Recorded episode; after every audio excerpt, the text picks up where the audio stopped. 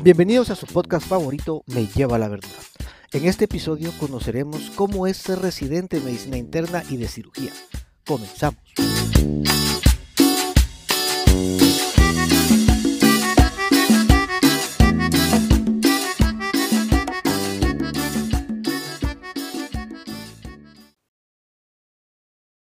Sean todos bienvenidos a su podcast favorito Me lleva la verdura. En el episodio de hoy conoceremos detalles de dos de las especialidades que se pueden elegir al terminar el pregrado. Conoceremos a dos residentes, uno de la medicina interna y uno de la cirugía. Y como es costumbre en nuestro podcast, vamos a empezar a pedirles que se presenten ellos. Doctor Funes, si gusta, empezamos por usted. Bueno, hola, buenas noches y mucho gusto a quienes estén escuchando. Eh, mi nombre es Rodrigo Funes, soy médico y cirujano egresado de la Universidad Rafael Aldívar del año 2017 y actualmente estoy como residente de cuarto año en medicina interna en el Hospital Roosevelt, realizando mi EPS en el Hospital de San Benito Petén. Gracias, mi doctor. Qué gusto saludarlo. La verdad, yo tuve la oportunidad de, trabajar con el doctor Funes directamente durante su PPS y es un excelente estudiante. Fue un excelente estudiante, sigue siendo un excelente estudiante y ahora un excelente colega. Vamos a conocer a nuestro segundo invitado de hoy, el doctor también Rodrigo, pero Hernández. Doctor, cuéntenos.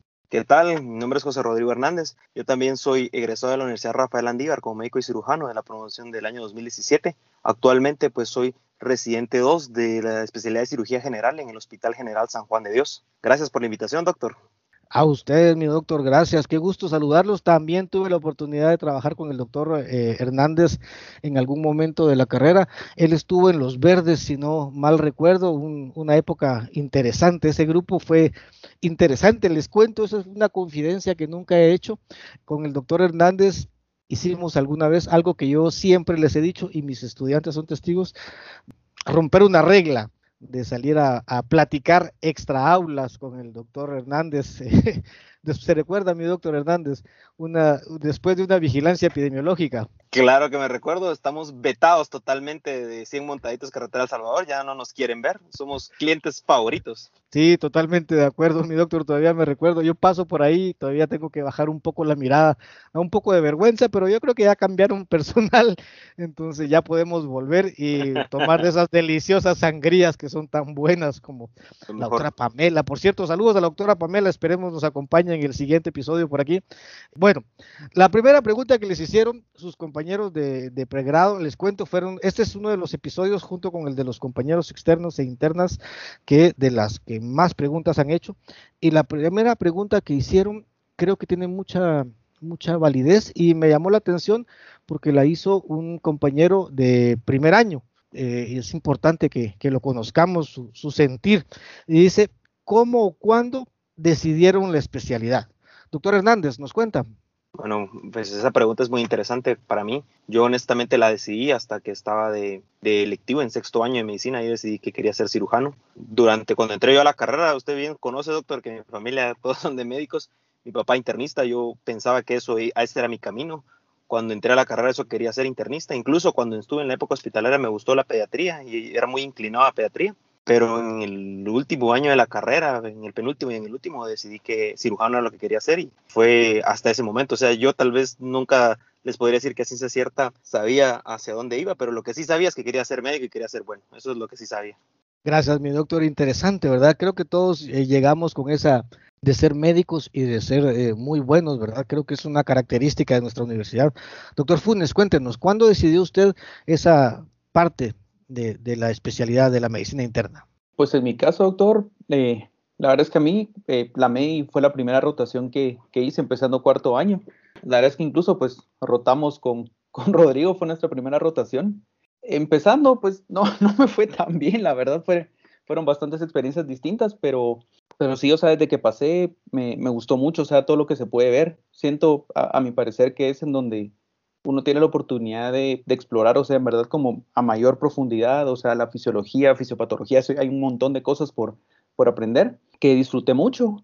El resto de rotaciones, pues las disfruté, sentí que no eran para mí y pues la verdad es que al final solo quedaba con esa duda de que eh, oftalmología me gustó bastante. Eh, por un rato dije, bueno, cómo me iría en pediatría, pero pues creo que para ser pediatra uno tiene que tener una habilidad totalmente distinta, un nivel de paciencia totalmente distinto y pues al final cabal quedaba esa duda porque pues ahora uno solo puede escoger una especialidad cuando uno eh, va a oponer y fue como bueno, vámonos con la médica, es lo que siempre me gustó y pues hasta el momento aquí, aquí seguimos. Gracias, mi doctor. Sí, y yo cuando, cuando los conocí, yo sí hubiera apostado, la verdad, le soy sincero, a que los dos iban a, hacia las especialidades que, que tocaron, que escogieron, mejor dicho.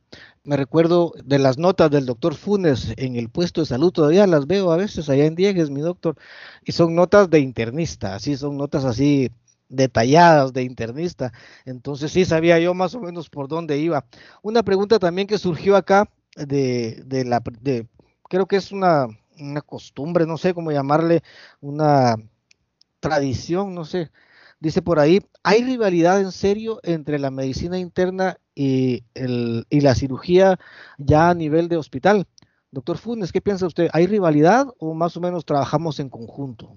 Pues mire, esa rivalidad en cuestión de, de, por ejemplo, pensar, bueno, ¿qué departamento es mejor? Y esto, la verdad es que en esa parte diría que no pero la lucha que hay entre medicina interna y cirugía, eso es como la historia de, nunca acabar, la verdad.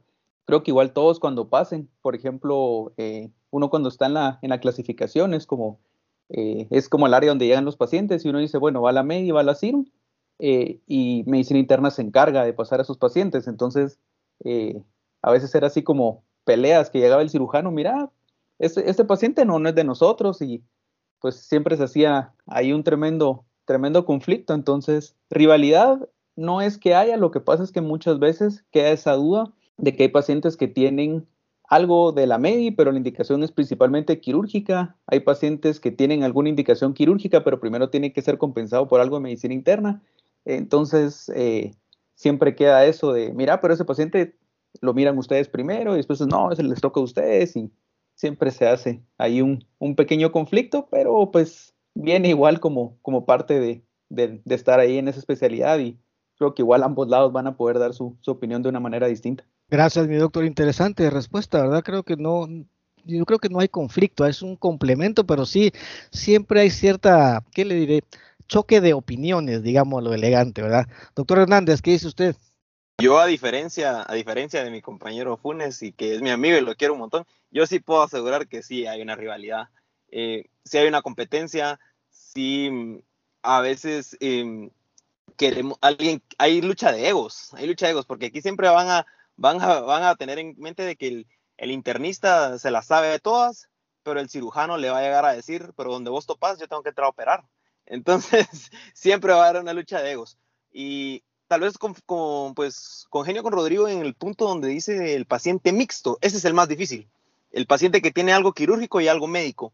¿Quién lo agarra? ¿Quién lo maneja? Y si lo va a agarrar alguien, lo va a manejar bien porque cada uno tiene distintas metas que alcanzar dependiendo de su especialidad. Uno como meta quirúrgica tiene unas metas, uno como médico clínico tiene otras metas y a veces ese es el choque que hay. ¿Y quién maneja mejor a los pacientes? Eso va a depender dependiendo del objetivo que quiera llegar a tener. Y nosotros la CIRO tenemos unas metas y decimos esos de la MEDI no pueden manejar a un paciente, pero porque obviamente es quirúrgico, nosotros lo manejamos de una manera y estoy seguro que ellos nos criticarán también, esos de la CIRO no pueden manejar a un paciente, pero es dependiendo de las metas que tienen. O sea que la rivalidad siempre hay.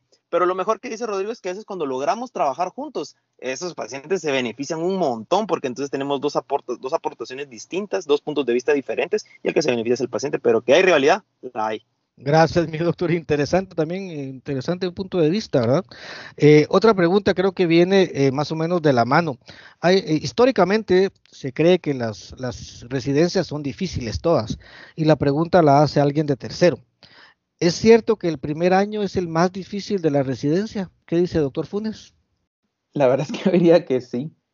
Yo al menos pasé mi primer año en el 2018, o sea, Rodrigo, pues fue el año pasado, pero Ah, sí es, sí es duro, la verdad es que sí. Lo que pasa es que hay un cambio, o sea, hay un gran cambio que, creo que independientemente de cuando uno es estudiante y uno mira a los residentes, eh, uno no logra en verdad captar lo, duro que es cambiar de, ser el interno y decir, bueno, yo saco el chivo y hago esto y el residente se encarga de, los ingresos y lo demás, ¿verdad? Al menos en el caso de, nosotros, igual en medicina eh, interna, pues eh, de, R1, eh, uno está ahí en la emergencia, ¿verdad? Que se divide como en la urgencia de hombres, urgencia de mujeres, y uno tiene que estar ahí haciendo ingresos, cuando uno va rotando en la emergencia, pacientes críticos, y no es así como, ah, tengo nada más un ingreso, sino me dejan, puedo tener 10, 15 pacientes ya ingresados, tengo que estar pendiente de ellos, ver qué pacientes están ingresando, cuáles ingreso, cuáles no, qué planes hacer. Eh, aparte de eso, pues uno también pasa en servicios con pacientes fijos y pues la verdad es que uno sí, eh, exceptuando tal vez algunas especialidades donde baja un poquito la, carga de trabajo que hay que hacer, eh, el primer año sí es, sí es bastante matado, los demás años pues también pesan, pero, pero sí, al menos yo iría por la parte de, del primer año de medicina interna, sí, sí es el, fue el, el, más duro al menos para mí y consideraría que sí es el año más, más duro en general. Gracias, mi doctor. Interesante también. Doctor Hernández, ¿qué piensa usted? A usted le tocó un año difícil, ¿verdad? Le, tocó un año de, de, pandemia, su R1. ¿Cómo fue? Cuéntenos. De puro COVID. Mire, la verdad, como yo aquí con Rodrigo estoy muy de acuerdo con Rodrigo Funes, de, que el primer año de residencia, así como el primer año de U, es el que mayor tasa de mortalidad tiene de compañeros. O sea, no solo ya pasaron toda la carrera de medicina, luego vienen a un lugar donde van a hacer la residencia y que sí, hay que estudiar bastante, pero aquí tiene que haber mucho aguante psicológico, mucho aguante físico y mucho aguante de querer estar ahí. Mucha gente, yo he tenido compañeros brillantes eh, académicamente que se han retirado a mitad del año porque no aguantaron la, la presión psicológica que hay. Entonces sí es un año de aguante. Como decía Rodrigo, ahí la llevas. O sea, sos el eslabón más débil de la cadena de la residencia y todo lo que haga falta es tu responsabilidad. Y, y entonces sí es difícil.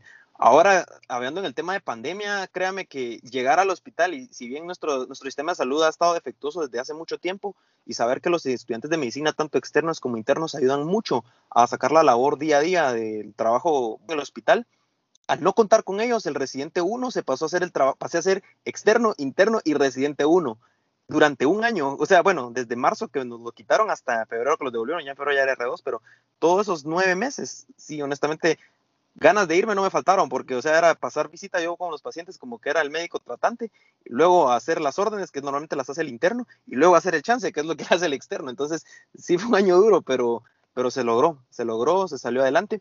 Y yo creo que no es el único año donde lo pueden sacar a uno, digamos así, o puede desistir de la residencia, pero sí es el más crítico, es el más duro y es donde uno se define, donde uno se forja de si quiere estar o no quiere estar si esto es lo que quiere, y además tener en cuenta que es temporal, ¿verdad? Esto, todo, todo R1 dura solamente 12 meses, se acaba y pues ya gracias a Dios al siguiente año uno ya se R2. Gracias, mi doctor. Interesante. Fíjese que una vez contestó otra de las preguntas que habían planteado los muchachos, eh, si pensó en salirse, creo que ya no lo, no lo contestó de alguna manera el doctor Hernández. ¿Sí pensó en salirse, doctor Hernández? si quiere lo doy más detallado. Mire, sí, oh, sí, usted, o sea, salirse es una alternativa que se toma a diario y que se discute con los compañeros de primer año. Dicen, pongámoslo así, se recuerda, mire, a diferencia de la mayoría de mis compañeros, la mayoría pues ingresaron nomás graduándose en octubre, ya estaban aplicando, ya estaban haciendo su residencia en enero, tres meses de descanso. En mi caso no fue así, ¿verdad? Yo todavía estuve dos años todavía fuera del ámbito hospitalario. Recuerda que estuve una, tuve una época ahí en el laboratorio de fisiología en, la universidad, pero en fin, con los compañeros que discutíamos todos los días, a uno lo regañan, le va mal. Pensar en salirme, lo tuve desde, y disculpen que lo mencione así, no quiero desmotivar a nadie, desde el segundo mes que estuve en la residencia y actualmente que ya llevo 18 meses siendo 2, todavía a veces lo considero, porque es una vida dura y a veces dan ganas, porque a veces no salen las cosas como uno quiere, pero para esto es la residencia, es para aprender a lidiar con los fracasos, aprender a, aprender a ser mejor cada día. De que me quise salir, sí me quise salir y todavía sigue siendo una opción, pero como les digo, uno tiene que trabajar mucho de que esto es temporal y todo pasa entonces, y cada vez estoy más cerca de salir a donde yo quiero, a tener mi título de cirujano. Entonces, ha valido la pena estos 18 meses, pues voy a seguir apretando. Gracias, mi doctor. También yo estoy seguro que usted va a terminar, mi doctor. Usted siempre fue muy bueno desde la universidad y estoy seguro que lo va a terminar. Así que ánimo, no se me, no se me asuste con esto, porque ya son 18 meses, ya cuentan bastante. Doctor Funes, ¿usted lo pensó, lo meditó, lo platicó con la almohada, dirían por ahí, salirse en primer año? Yo, la verdad es que siendo totalmente sincero, le diría que lo pensé de primer año, segundo año, tercer año. La verdad es que sí es, sí es una condición bastante, bastante complicada. Eh, en mi caso, por ejemplo, yo empecé en la, en la emergencia, en la urgencia de, mujeres, y ese lugar es, es, duro, o sea, era como había mencionado antes, una cantidad tremenda de pacientes, estar ingresando.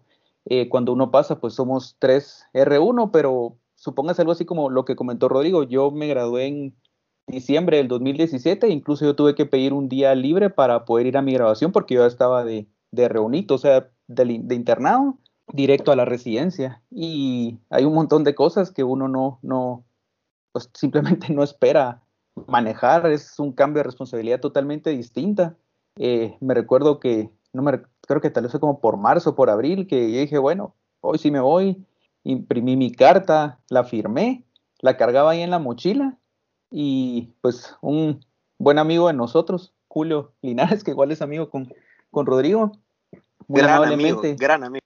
Gran amigo de nosotros, la verdad, mis mejores amigos, me dijo así en una forma muy amable, si decidís salirte, sé dónde vivís y pues te va a tener que ir a, a golpear un poquito para que medites bien las cosas. Entonces, entre eso y todo, pues fue suficiente para, para decir, no, tengo que seguir con esto y pues como le digo, igual en segundo y tercer año pues lo he pensado, pero pues al final de cuentas aquí estamos, aprendí un montón, sigo aprendiendo bastante y pues la verdad es que ahorita estando cerca de la meta, eh, ya, ya es casi nada lo que falta, ¿verdad? Gracias, mi doctor. Qué interesante también, ¿verdad? Eso de, meditarlo es, es difícil. Creo que aquí se identifican también los muchachos de primer año, salvando las diferencias totalmente, pues también ellos lo, lo piensan en algún momento. Se asusta uno mucho cuando empieza esta carrera que es tan, tan complicada. Ahora que ya, ya pasaron esos años, que ya tienen más experiencia, eh, otra pregunta que hicieron es, ¿lo volverían a hacer? ¿Se volverían a meter a la misma residencia, doctor Hernández? ¿Se volvería a meter a la CIRU? Sin dudarlo, sí lo volvería a hacer. Volvería a hacer el R1 con tal de poder aprender más. Es cierto, el trabajo es duro y a veces uno reniega, pero yo sí lo vuelvo a hacer, no lo pienso dos veces. Yo sí preferiría hacerlo un poco más joven, eso sí, cuando uno tiene más energía, si es necesario. Si no tengo que hacerlo, pues preferiría evitarlo. R2, tal vez R3 es un poquito más alegre, pero si es necesario para llegar a donde quiero estar, sí lo volvería a hacer. O sea, es un trabajo cansan, cansan, muy cansado, perdón, pero no, pero vale la pena hacerlo. O sea, vale la pena porque lo que uno aprende de R1, eso marca mucho hacia dónde va a la profesión, al profesional que va a ser usted en el futuro. Ok, mi doctor, qué interesante también. Doctor Funes, ¿lo volvería a hacer? Preguntan por ahí. Pues en mi caso, al menos para medicina interna, lo consideraría en ciertas partes. Así pues, la verdad es que hablándolo y siendo totalmente sinceros, porque eh, algo que siento que la verdad es que pesa un montón es que eh, la medicina interna mira muchos pacientes que ya están en la parte final de, sus vidas. O sea, nosotros miramos pacientes crónicamente enfermos y pues justamente hablaba con Rodrigo, eh, incluso el día de ayer, que por ejemplo yo creo que en, en, total he visto tal vez más de mil personas morir en el transcurso de la especialidad. O sea, es algo que, eh, obviamente hay, gente con quien uno pues sí, sí comparte más, gente que desgraciadamente fallece y eso es algo que, pesa bastante y eso junto con el año R1 pues pesa, pero la verdad es de que eh, viendo verdad en retrospectiva el conocimiento que he adquirido en estos cuatro años es eh, bastante, es un, es un montón comparado incluso diría con lo que aprendí en el pregrado. Entonces, lo volvería a hacer, pero creo que tomaría decisiones distintas en ciertas cosas para asegurarme que todas estas situaciones que se llegan a presentar no afecten tanto en la parte de la, de la salud mental, que creo que igual eso es algo bastante importante que, que hay que intentar mantener en el transcurso de, de, la residencia y de la vida en general. Gracias, mi doctor. Importantísimo eso de la salud mental. Creo que eso es una cosa que no nos enseñan en, en nuestra carrera y que cómo hace falta. Justo me lleva esto a otra pregunta que, dicen los, que preguntan los muchachos, valga la, redundancia, ¿cuál es la más difícil? Les explico, esta es pregunta de alguien que va para el externado y estoy seguro que está, ah, está asustada la compañera de cuál es la más difícil, porque pregunta, ¿es más difícil la MEDI o es más difícil la CIRU? Yo quiero su respuesta desde el punto de vista externos, que fueron hace un par de años, y ahora desde el punto de vista residentes, que ya saben ustedes qué es lo que tiene que hacer cada uno de los muchachos que llegan ahí. Doctor Hernández, si quiere empezamos con usted. ¿Es más difícil la MEDI y la CIRU? Mire, honestamente, yo lo voy a definir así, no sé si Rodrigo va a estar de acuerdo conmigo, pero yo como cuando vive externo antes de ser ahorita residente, veo que la medicina interna nos da un cansancio mental más grande ahora la cirugía da un cansancio físico más grande. De externos, recuerdo yo, la cirugía siempre fue la, rotación más exigente en tiempo humano, calidad de estar ahí.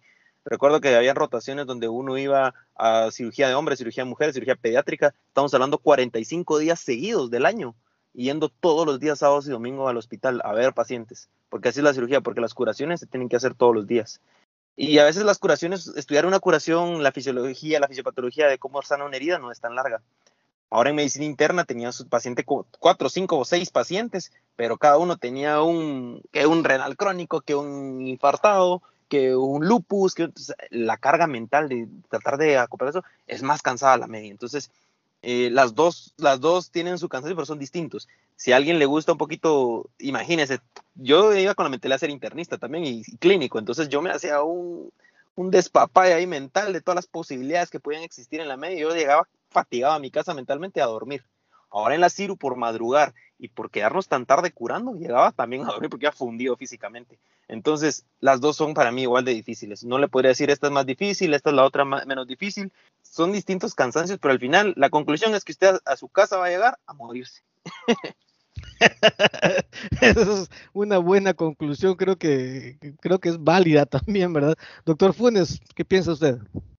Pues al menos desde la perspectiva, o sea, como, como estudiantes, creo que, tal como dice Rodrigo, o sea, la parte de cuando uno tiene esa transición de, pasar de los turnos que al menos eran como de 4 a 10, en cambio pasar los turnos que son hasta la mañana siguiente, sí, sí pesa. O sea, seguir el, eh, al día siguiente sin ir, aunque sea uno a su cama, a descansar un ratito, pesa bastante. En la parte académica, pues honestamente yo siento que ambas, ambas tenían su, su carga bastante fuerte, ¿verdad? Al menos pues cuando pasamos de estudiantes eh, con la doctora Sandoval en la parte de la MEI, que igual exigía bastante en la parte de, las auditorías, así como uno tiene que tener bien los datos de los pacientes, ¿verdad? Que recuerdo que creo que fue algo que, mencionaron los externos con, con, presentar los casos. La, la doctora no, no iba a estar así como, ah, no, no sabe dónde vive su paciente o qué antecedentes tiene, eh, cuáles son las condiciones de vivienda y después en cirugía me recuerdo igual pasar con las auditorías del doctor Martínez, también fueron pues bastante, bastante duras, pero siento que con el paso del tiempo uno va, eh, como que uno llega a quinto y uno ya, ya está más, más pilas, ¿verdad? Uno ya sabe hacer mucho más, más cosas, al menos la parte del chance pues ya no, ya no es ningún problema. Entonces yo diría honestamente que, que por igual, cada una tiene sus, sus retos. Eh, por ejemplo, al menos a mí el reto era que nunca fui mucho de, entrar a sala, o sea, era interesante y todo, pero a mí me daba sueño incluso cuando entraba, entonces, eh, así que son retos distintos que obviamente a Rodrigo pues no le va a dar sueño por algo, por algo quiere ser cirujano, pero ahí sí que hay, hay retos y situaciones distintas y e incluso, o sea, hasta en los servicios en los que uno rote van a hacer que la experiencia sea totalmente distinta a la que pasa a alguien más, ¿verdad?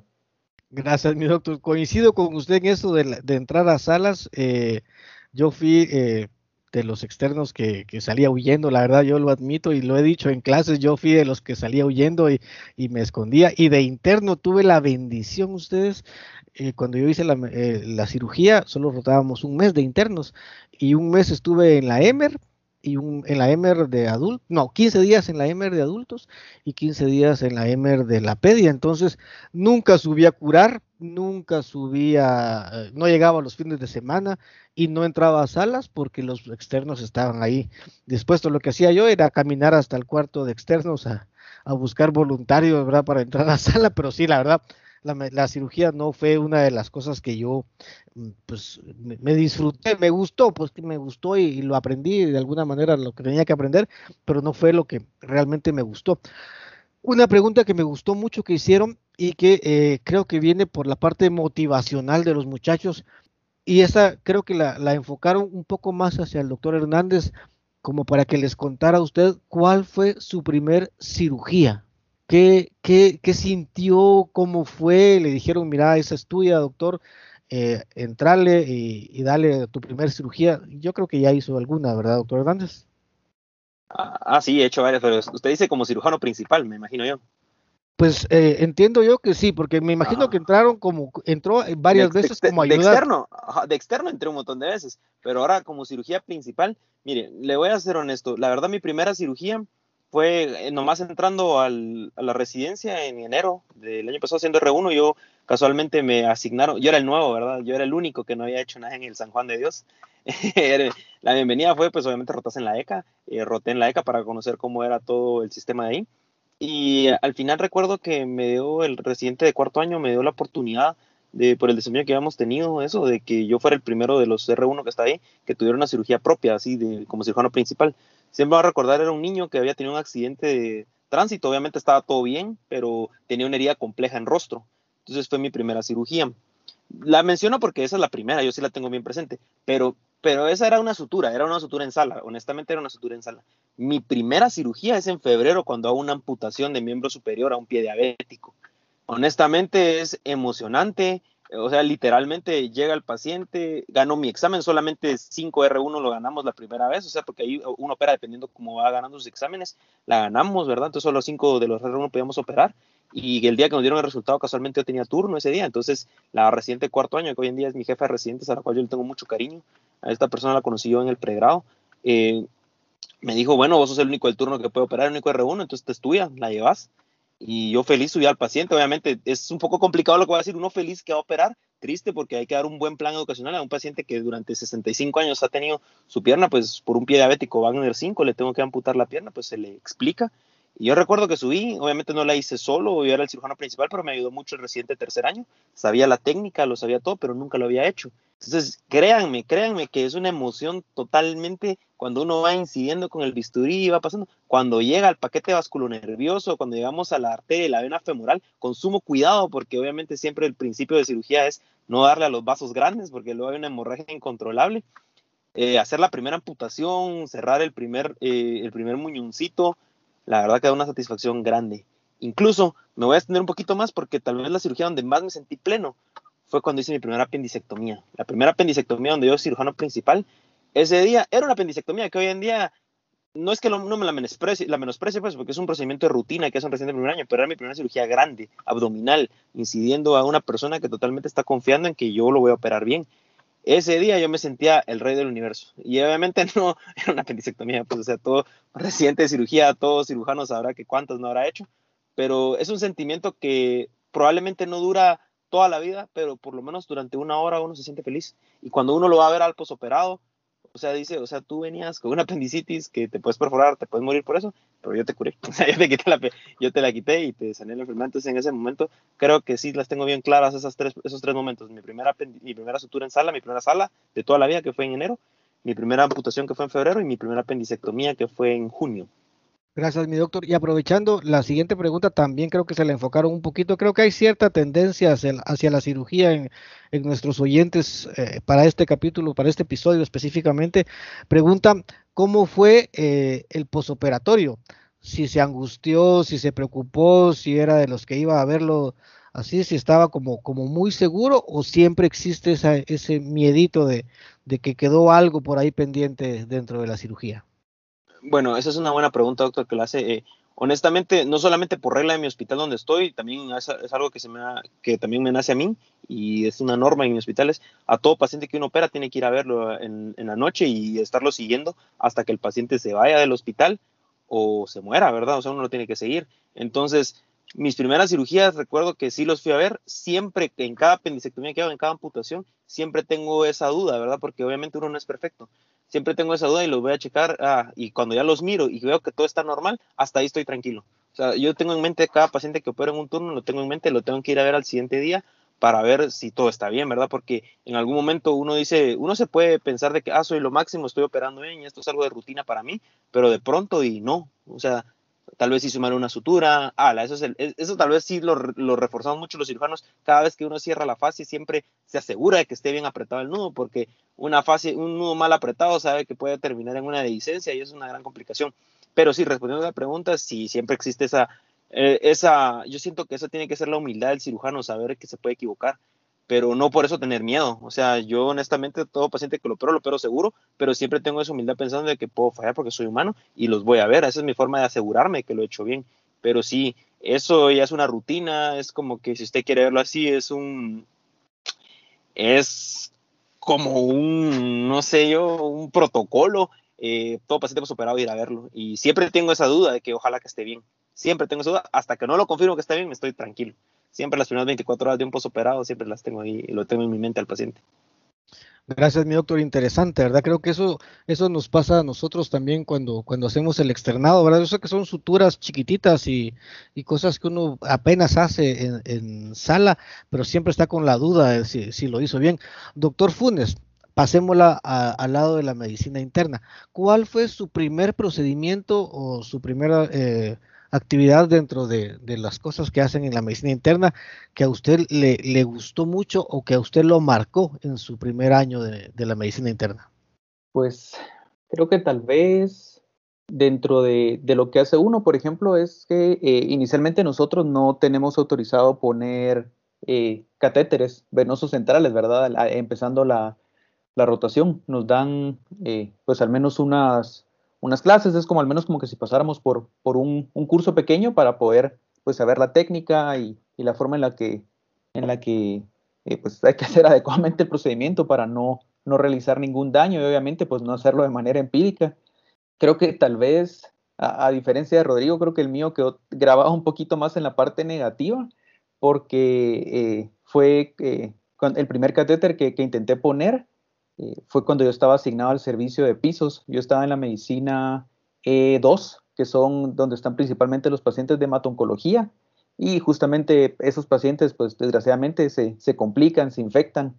Tenía una paciente que igual estaba eh, sin accesos venosos periféricos y fue, bueno, hay que, hay que poner el catéter. Eh, y pues no, no lo logré al menos en, en la primera ocasión.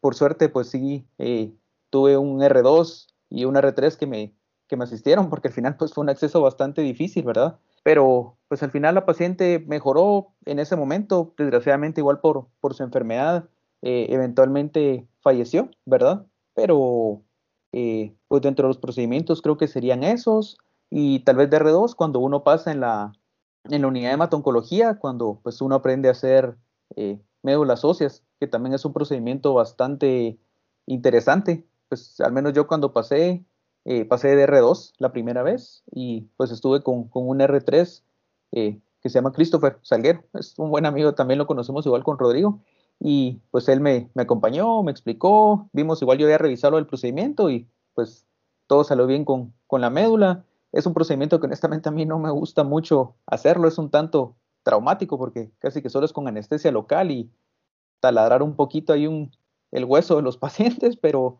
eh, son experiencias que, al menos eh, logran ampliar la capacidad de, pues, destrezas, aptitudes que uno tiene y creo que eso es lo que enriquece bastante la, la formación de uno como, como internista. La verdad es que no hacemos tantos procedimientos como los cirujanos, pero pues ciertas cosas es al menos interesante y bonito porque podemos estudiar e investigar más del paciente.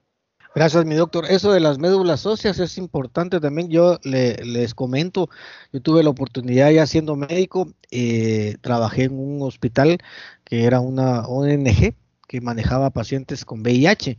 Eh, y pues nos llegaban pacientes que nos referían del Roosevelt, ¿verdad? Cuando el Roosevelt estaba muy lleno o cuando había algún paciente que ameritaba ingresar con nosotros. Tuvimos, teníamos un jefe muy bueno, creo que ustedes ya no lo conocieron, se llama Juan Carlos Romero. Él estaba de, en la clínica de infecciosas y nos llevaba a los pacientes allá.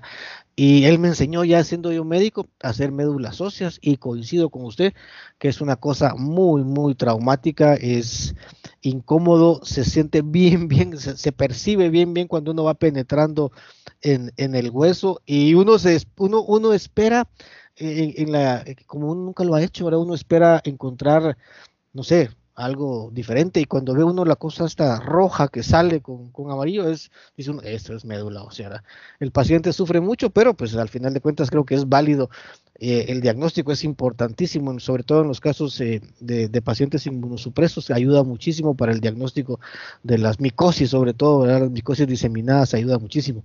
Doctores les preguntan por ahí creo que es una pregunta bien interesante porque dicen nuestro país es un país violento nuestros hospitales son hospitales de trauma, O sea, de trauma me refiero, creo que esta, pregunta la hizo alguien que ya está en el hospital.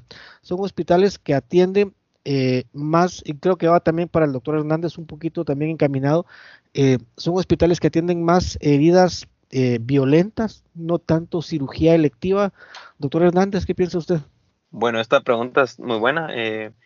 Y quiero hacer un comentario, la verdad, yo decidí hacer cirugía, no sé si lastimosamente, pero siempre me voy a recordar en mi turno en el Hospital Roosevelt, donde tuvimos 16 baleados en un turno. Ese día dije yo, yo quiero ser cirujano. O sea, ese día entré a salas todo, casi todo el turno 16 personas, casualmente era finales de septiembre, me recuerdo yo, todavía me recuerdo mi rotación de quinto año, y ese día que entramos a varias horas yo decidí que quería ser cirujano. Actualmente eh, Sí, o sea, no, el San Juan de Dios, no sé, yo voy a hablar un poquito de San Juan de Dios porque no conozco ahorita cómo se está manejando Hospital Roosevelt. San Juan de Dios es un hospital que busca hacer cirugía electiva y cirugía de trauma. En turno solo hacemos cirugía de trauma porque obviamente ninguna cirugía electiva es de emergencia. Entonces, todos mis turnos obviamente solo hago cirugía de emergencia.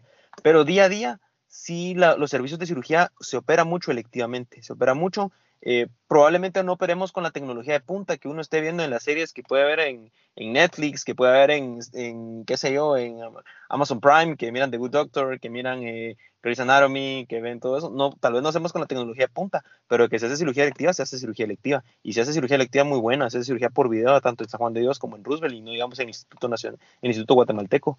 Ahí se hace cirugía avanzada eh, por video y se hace mucha cirugía electiva, no solamente de trauma. Que trauma sí, hacemos un montón, como todos dicen, cirugías violentas, eh, población violenta, baleados, pues no nos faltan los fines de semana, aunque no todos vayan a exploración totalmente de la parotomía exploradora abdominal, siempre va a haber baleados en miembros, en miembro superior, miembro inferior, baleados en cabeza, eso no va a faltar, ni tampoco gente acuchillada, ni gente golpeada, los bolos, que esos llegan todos los días, siempre está el bolo que es fiel, que se va a echar sus, que es fiel con el alcohol, se va a echar sus guaritos, se cae, lo atropellan, eh, o lo balean, o lo machetean, o lo vapulean, lo que sea, pero va a llegar al hospital. Entonces, sí somos hospitales de guerra, si uno quiere ver así. A veces, cuando han leído en las noticias en tiempos que hubo un bombazo en tal lugar, sepa lo que el residente de cirugía de San Juan de Dios o de Roosevelt, ahí lo va a estar esperando al paciente.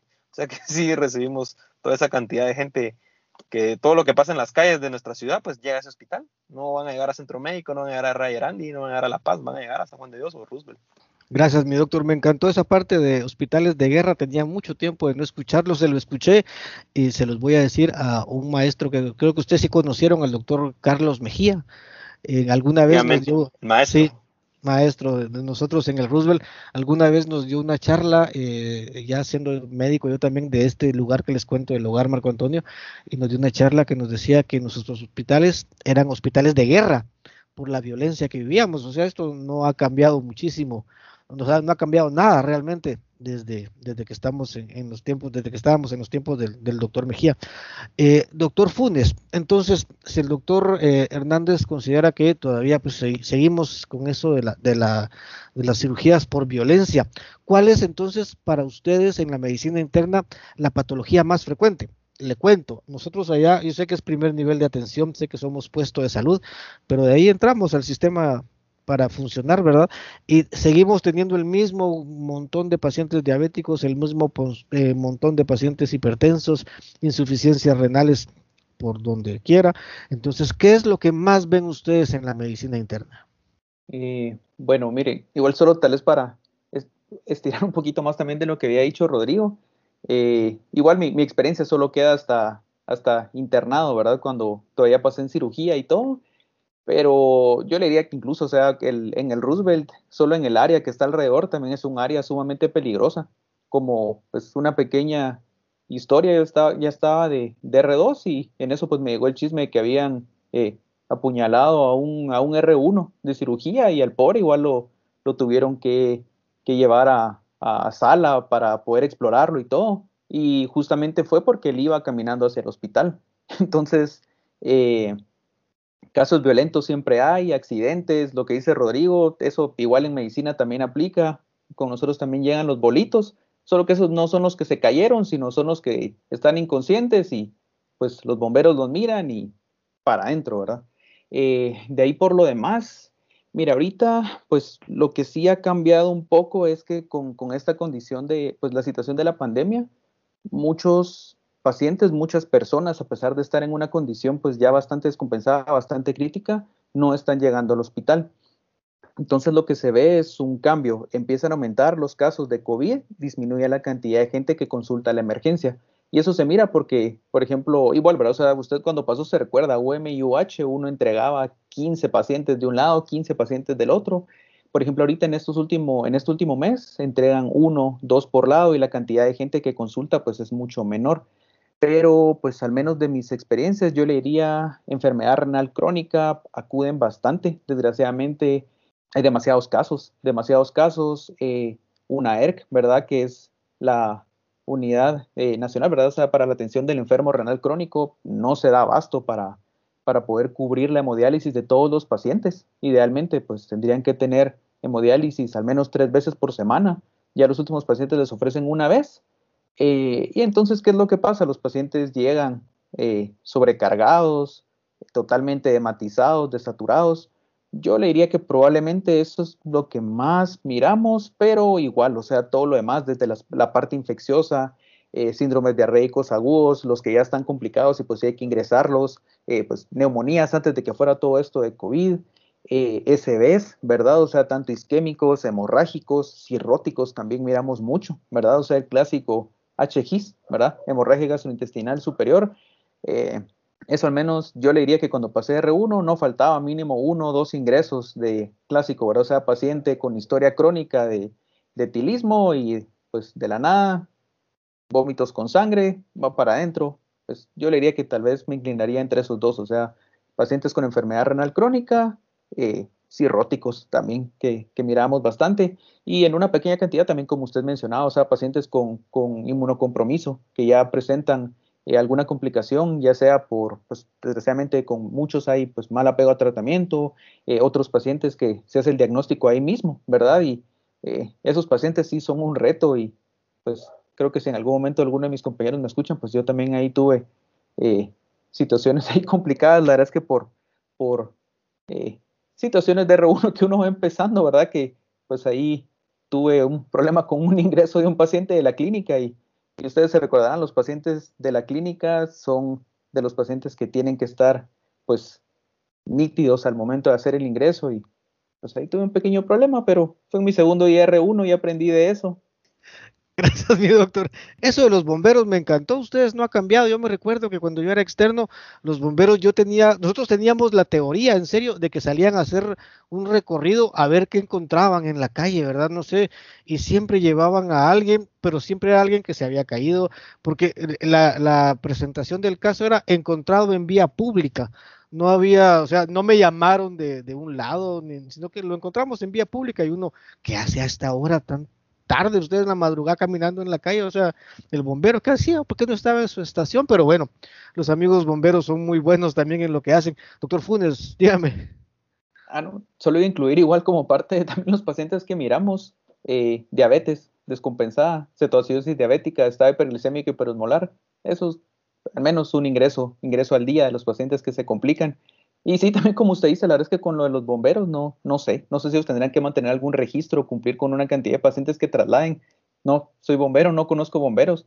Eh, Tienen cuota. Igual, no, igual lo, que vamos a decir es que sí, la verdad es que se aprecia bastante el esfuerzo que hacen, porque la verdad es que sí les toca exponerse a un montón de situaciones difíciles, pero hay que admitir que cuando uno está topado con ocho ingresos ahí, siete totalmente en blanco y uno haciendo uno y uno va a entrar ahí a los bomberos, eh, no, le, no les van a hacer bonita cara así, ay, qué bueno que los miramos, ¿verdad? La verdad es que, pues, todo lo contrario.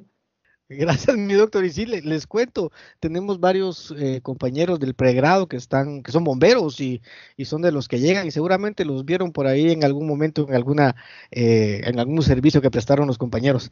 Eh, ya para ir cerrando las preguntas, un par de cosas ahí interesantes que nos preguntaron. Doctor Hernández, preguntan así, angustiosamente iría por ahí, ¿cuál fue su caso más interesante en la cirugía? ¿Qué fue lo que usted dijo? Eh, puede incluir, me, pusieron específicamente, puede ser desde violencia hasta una cirugía electiva. ¿Cuál fue o cuál ha visto usted que es el caso más interesante que ha tenido? Bueno, en, la verdad en cirugía ahí los casos interesantes no hacen falta. La verdad incluso tenemos gente, jefes que han estudiado en las mejores universidades de Europa, en Alemania, en España, incluso en Estados Unidos, y a veces tenemos una, más que todo en la cirugía pediátrica, hay una malformación congénita que nadie tiene ni idea qué es. Pero voy a centrarme en dos pacientes y el primero probablemente pues el que voy a incluir acá va a ser eh, un paciente que si bien eh, no es, sí es interesante, ¿verdad? Era un paciente que había tenido en múltiples ocasiones em, eh, coágulos, coágulos y miembros inferiores. Paciente que se le hizo una, voy a resumirlo todo porque es una gran historia, pero para hacerlo, tal vez si alguien lo va a buscar, se llama el síndrome de Lerich. Síndrome de Lerich, que prácticamente está calcificada totalmente la aorta abdominal inferior y justamente en la bifurcación de las ilíacas tenía trombos, una enfermedad poco rara. Obviamente el tratamiento con este paciente era hacerle un bypass, una, una totalmente eh, hacer una revascularización de todo el trayecto eh, de la aorta abdominal y de miembros inferiores, totalmente imposible hacer esto en nuestro país, falleció el paciente. Pero un caso interesante que el cirujano vascular en su momento, el doctor Ruano Wagner, llegó, eh, ahorita ya no está llegando, está suspendido por su edad alta, ¿verdad? Y que no, ahorita no puede estar llegando por la época de COVID porque es población en riesgo. Es único cirujano vascular del San Juan de Dios y creo que Roosevelt no tiene ahorita cuenta con cirujano vascular, es el único en el, ámbito público. Pues era un caso súper interesante tener un síndrome de Lerich que no es tan frecuente. Eh, lastimosamente el falleció, no se le pudo ofrecer nada, tuvo necrosis en ambos miembros, estamos hablando de coágulos, de un trombo que, que, que ocluía totalmente la, bifurcación de las ilíacas. Eh, falleció también, ¿verdad? Tenía trombos intracardíacos. Un caso súper interesante, ¿verdad? Usted, son de esos que uno no, no olvida, no olvida y que lo motivan a uno, porque ese caso nos puso a estudiar a todos los residentes desde primer año, cuarto, un par de jefes, el servicio, eh, todos estábamos pendientes de ese paciente que lastimosamente falleció porque no se le pudo ofrecer tratamiento en nuestros hospitales muy limitados. Eh, quedó pendiente de presentar Unicar, no sé si Unicar iba a poder ofrecer algo, pues estamos hablando de hacerle totalmente un trasplante de una aorta a un paciente, ¿verdad? Eh, complicado, sí, lo tengo muy presente ese paciente. Y, si no, y, sin ir tan lejos, el libro de Schwartz de cirugía, que es para mí todavía un libro de referencia, aunque ahora la gente actualmente está utilizando UpToDate, metaanálisis, que son muy buenos, siempre es bueno tener el libro, así ser old school y regresar a revisarlo. Si sí lo menciona, lo menciona también, que existe ese síndrome, pero no es muy frecuente. Entonces, probablemente es el más, el más interesante que he tenido. Ahora, casos tristes he tenido un montón, doctor. Eso sí, no, no faltan, o sea, no faltan los casos tristes, pero más interesante es Gracias, mi doctor, súper interesante. Ya, lo apunté para irlo a leer también y lo vamos a mandar al grupo de artículos ahí. Les cuento que tenemos un grupo de, artículos con los muchachos de, pregrado en el que hacemos el esfuerzo de leer un artículo diario de, algún tema importante de medicina, de, al menos de lunes a viernes, ¿verdad? Para mantenernos actualizados. Por ahí lo vamos a incluir en el, en el listado de artículos. Doctor Fundios, en la medicina interna hay cualquier cantidad de cosas raras. ¿Cuál fue el que considera usted el caso más raro? O más interesante que le ha tocado ver? Pues, mire, al menos creo que tal vez de los casos que son más interesantes que mira uno, honestamente diría no, pues ya, ya no los tengo así como tan presentes como para poder explicar tan detallado como Rodrigo, pero eh, al menos nosotros pues sí tenemos las sesiones de, infectología cuando pasamos de, de, residentes, que entonces se presentan casos de entre San Juan, el Ix y el Roosevelt, y pues tienden a ser presentaciones, yo siento que muchas veces tiende a ser más como una presentación atípica de, una patología que tiende a ser no tan rara, ¿verdad? Pero, por ejemplo, recuerdo que eh, casos bastante atípicos, por ejemplo, de tuberculosis que se miraban, eh, pacientes igual con, con inmunocompromiso, que igual como, como usted sabrá, básicamente cuando son pacientes que no han tenido ningún tratamiento y ya pues están en el estadio de, de SIDA, pues son un, misterio diagnóstico, pueden tener cualquier cosa, pueden tener incluso múltiples patologías. Yo creo que tal vez de, la patología que recuerdo que estuvo a mi cargo, que pues, me, gustó bastante igual poder estudiarlo, fue un paciente que, enviaron referido por falla renal. Eh, pues a él ya lo habían comenzado a estudiar eh, por fuera y al menos mandaban una biopsia que tenía hallazgos sugestivos como un riñón de, de mieloma, como un mieloma múltiple. Eh, al final pues el paciente no, no cumplía en verdad todos los criterios para poder eh, diagnosticarlo, pero eh, sí tenía igual la parte de la falla renal, que, era el motivo principal por el cual había tenido seguimiento. Al final, pues en conjunto con el laboratorio, al menos de, reumatología, que pues hace ciertos estudios igual con, con inmunoglobulinas y también en conjunto con, con, la unidad de hematoncología, pues al final igual se, se confirmó el, el diagnóstico de, de, mieloma múltiple, que recuerdo que, por ejemplo, si, si lo buscan, eh, siempre sale la, la, imagen, o sea, en, en, el microscopio, y es bien bonita, me recuerdo que igual cuando yo pasé en con la, la doctora Torcelli, ¿verdad? Que es la jefa de, de la unidad, era así como, venga, Rodrigo, mire, venga, venga a ver aquí al microscopio y todo, y pues fue un caso bastante bonito, eh, pues después ya no le pude dar seguimiento al paciente, ¿verdad? Porque se egresó del servicio, eh, pero el problema muchas veces es que con, con, estos pacientes, a veces según el tiempo del diagnóstico y pues el seguimiento que se les dé, pues no, eh, algunos pacientes pues pueden vivir bastante tiempo, pero yo creo que al final probablemente la falla renal con él es lo que iba a terminar siendo el principal problema. él pues sí necesitó hemodiálisis y pues desgraciadamente muchos pacientes cuando ya están en hemodiálisis, el hecho de tener un acceso colocado eh, los predispone a infecciones y pues eh, no estoy seguro cómo le habrá ido al paciente en ese, en ese aspecto. Gracias, mi doctor. Súper interesante los casos siempre eh, de, en, ambas especialidades. me imagino yo son casos muy, muy interesantes y sobre todo ustedes que se mantienen pues estudiando y viéndolos a diario. Hay una pregunta ya para ir terminando que la tuve que la tuve que preguntar yo, valga la redundancia, porque me la pusieron creo que en clave los muchachos, no ustedes ya son colegas, creo que todavía hablan así, pero me pusieron, es cierto que los residentes en los se las voy a leer porque la tengo aquí apuntada a ustedes porque me pusieron, es cierto que en los residentes los residentes son famosos por la LP, me pusieron.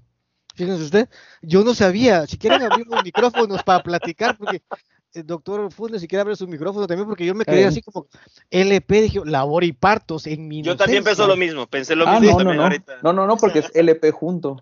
Sí, y fíjese que yo dije, bueno, es labor y partos, ¿qué tiene que ver esto? Y le escribí al compañero que me la escribió, ahora compañero, sí, compañero fue, y me explicó que era, no puedo decirlo porque nos bajan el episodio, pero es cierto que, a ver, eso hagámoslo con el micrófono abierto, es cierto que en la residencia se practica esto de la LP, que no voy a decirlo porque ustedes ya saben qué es.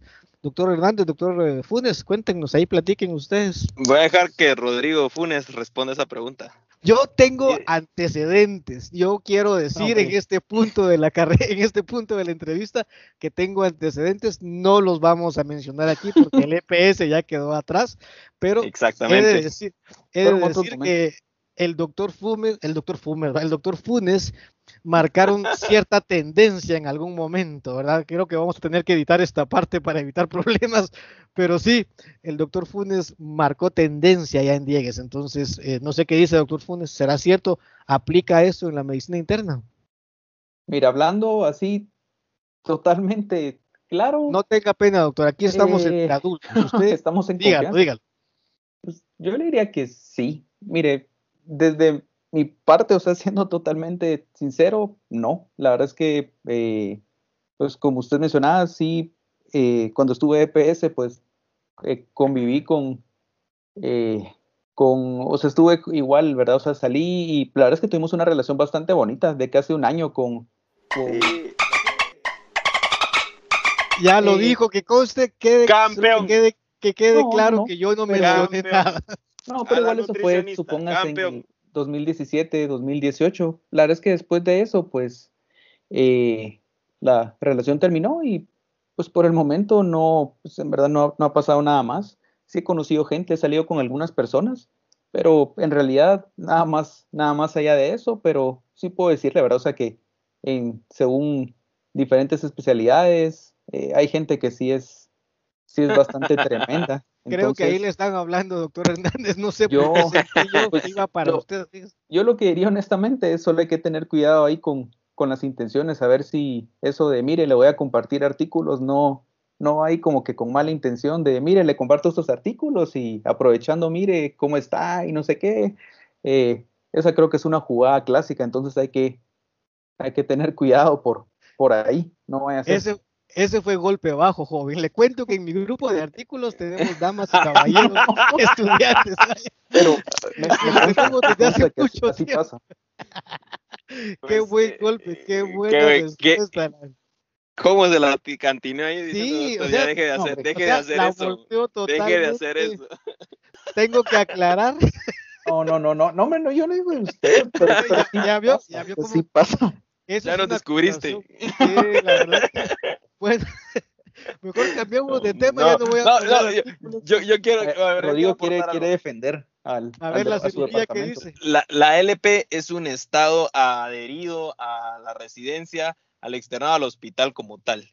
Y mm, así sí diríamos de que mm, es un estado, doctor, mire, eso va incluido en parte, y tal vez como residente uno se da cuenta de más cosas que no se da cuenta cuando era interno y menos cuando era externo. Entonces, lastimosamente, em, es parte de, es parte de, pero uno también decide si se mete o no se mete. Si a uno le gusta hacer ahí, vamos a hacerlo un poco censurado porque siempre hay niños, ¿verdad? Aquí escuchándonos. Si uno quiere ser noviero, por- enamorado, Por favor, eh, mi doctor, por favor. eh, noviero, enamorado, pues Pero eso obviamente, yo solo quiero decirle a las chicas y también a los chicos, porque también he, to- he topado pobres externos e internos que han caído en las garras de residentes femeninas ahí que han sido, solo han sido objeto de uso los pobres muchachos. Mm, también ha pasado, no solamente con las chicas, ya, de que, ya me bajaron el episodio con eso. Pero de bueno, que siga, mi de, de que sí, de que uno tiene que seguir el, el- el dicho de la abuelita, si el, si el, si el río, si el río suena es porque piedras trae. Entonces, si usted, señorita externa, señorito externo, va a empezar a salir con, con cirujano, cirujana, con obstetra, obstetra, internista, sepa también que esta persona va a tener un pasado y, y yo les aconsejaría que si buscan algo serio, eh, mejor conozcanlo fuera del hospital. O sea, tal vez alguien del hospital, pero trátenlo fuera del hospital, porque hay una, hay- adentro del hospital hay gente que pues tal vez lleva dobles vidas, entonces hay que tener cuidado en ese sentido. Y la LP existe, no es un mito, es una realidad. Y no diga yo de esa agua no beberé, porque a veces los que dicen eso son los que más terminan, hasta nos empiezan a servir a los demás. Fuertes declaraciones. Palabras de cirujano y palabras de internista. ¿Qué más podemos pedir? Un episodio maravilloso, la verdad me la he pasado muy bien, a pesar de que el doctor Funes me echó ahí pedradas por mi grupo de artículos, pero bueno, No, lo vamos no, a no, porque perdonar sí- porque ahí se le quiere un montón y se le aprecia un montón. La última pregunta del podcast y la que le da el nombre, ¿se los ha llevado la verdura en la residencia? Definitivamente a mí me ha llevado la, la verdura de R1, R2 y R3. A mí a diario me lleva la verdura. En la mañana, en PM y hasta en la noche. A veces tengo llamadas a las 2 de la mañana, 3 de la mañana, recientes superiores. La verdura nos lleva todos los días. Pero verdad que tenemos la mejor carrera del mundo ustedes. Ah, sí. Sí, uno, Definitivamente tenemos la mejor carrera del mundo. uno convive, uno hace amistades que creo que son para toda la vida de convivir y sufrir en el hospital. Entonces, eh, es bonito, es bonito, la verdad. Se sufre, pero se goza al final. Yo solo, quiero, con, con- ahí con lo que dice Rodrigo, honestamente con Rodrigo estudiamos desde primer a tercer año juntos en la misma sección, misma sección de laboratorios, pero creo que nos volvimos más amigos fue en cuarto año, que rotamos desde enero hasta diciembre. Todo el año lo hicimos juntos y solo ese año fue el último que hicimos juntos y la verdad, honestamente, considero mis mejores amigos de toda la carrera. Yo la verdad muy feliz de haber compartido este episodio con él. Le tengo mucho cariño, es mi cuatazo así del alma.